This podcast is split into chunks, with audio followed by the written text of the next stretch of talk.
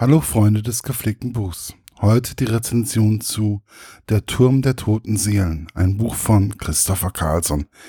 Der Klappentext. Düster, beklemmend, gnadenlos spannend. Leo Juncker, Anfang 30, ist als Polizist vorübergehend vom Dienst suspendiert. Nachdem er versehentlich einen Kollegen erschossen hat, körperlich und psychisch angeschlagen, ist er voller Sorge um seine Zukunft als in seinem Wohnhaus ein Mord geschieht, beginnt Leo unerlaubt zu ermitteln.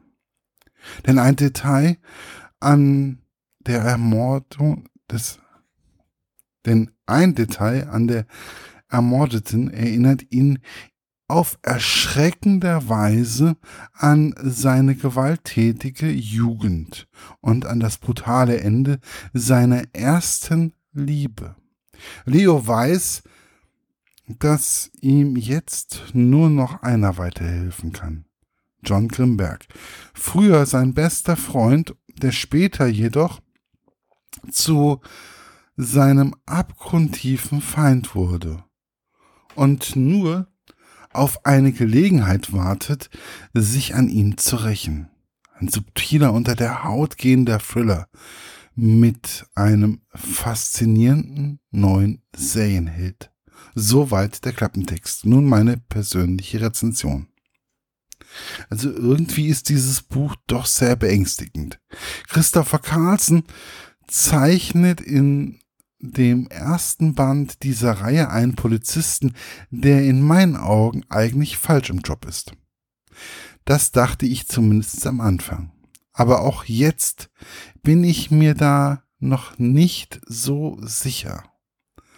Aber wie immer sollte ich am Anfang anfangen. Leo Juncker ist in dieser Geschichte mehr oder weniger zufällig hineingeraten.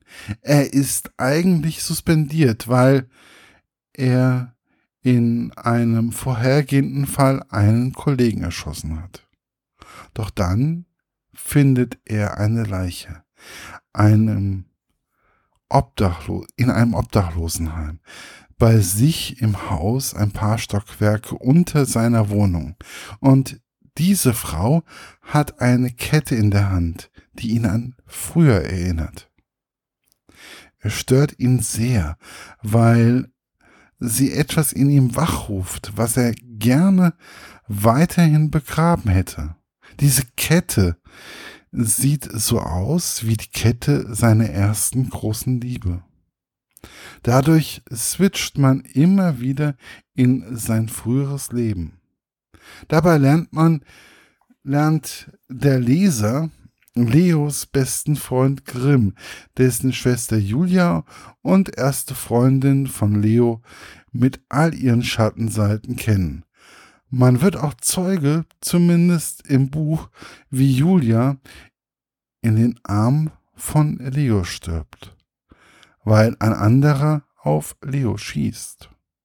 Als wäre das nicht alles schon genug, erfährt man noch so nebenbei, wie Leo und seine letzte Freundin ihren ungeborenen Sohn verlieren. Es ist nach dem Beenden des Buches ziemlich viel, was einen beschäftigt. Das alles in 350 Seiten ist teilweise so viel, dass ich denke, eigentlich ist das Buch überladen mit Dingen, die einem normalerweise reif für die Psychiatrie machen. Wobei Leo auch zum Psychologen geht und auch Psychopharmaka teilweise wie Drops nimmt. Mein Fazit ist dementsprechend. Es ist ein Thriller, der, so könnte man denken, überfrachtet ist. Aber irgendwie schafft es der Autor, alles stimmig abzurunden. Allerdings muss ich sagen, er hat eine absolut kranke Fantasie, einem Menschen so etwas alles auf die Schultern zu legen. Alleine an einem dieser Probleme kann eine Seele eines Menschen schon starken Schaden nehmen. Weswegen der Titel des Buches vielleicht auch treffend ist, da John Grimberg und auch Leo Juncker, welche sich oft auf dem Wasserturm herumgetrieben haben, tote Seelen sind oder zumindest ein Schaden davon getragen haben. Es ist ein beklemmendes Buch, welches nicht durch Blut und Tod seine Spannung aufbaut, sondern durch die Geschichte der beiden Jungen, die doch sehr eng miteinander verknüpft sind. Man merkt, dass gerade diese beiden Freunde einen auch am besten, also dass einem gerade die besten Freunde auch am besten verletzen können, wenn sie einmal das Lager wechseln. Aus welchen Gründen es auch immer passiert. Der Turm der toten Seelen ist ein Buch, welches zu fesseln weiß, weil es tief in die Psyche eines Menschen stoßen kann und so eine unbändige Spannung hervorruft. Das Buch ist aber sicherlich nicht für jeden geeignet, auch wenn man auf gute Thriller steht. Es kann an manchen Stellen doch zu viel sein und zu abgefahren. Das Buch ist erschienen 2016 beim C. Bertelsmann Verlag. Mittlerweile gibt es das Buch bei Penguin als Taschenbuch und kostet ganze 10 Euro. Und ich denke, die 10 Euro sind auf jeden Fall super angelegt. Also viel Spaß beim Lesen und bis bald. Euer Markus von literaturlaunch.eu.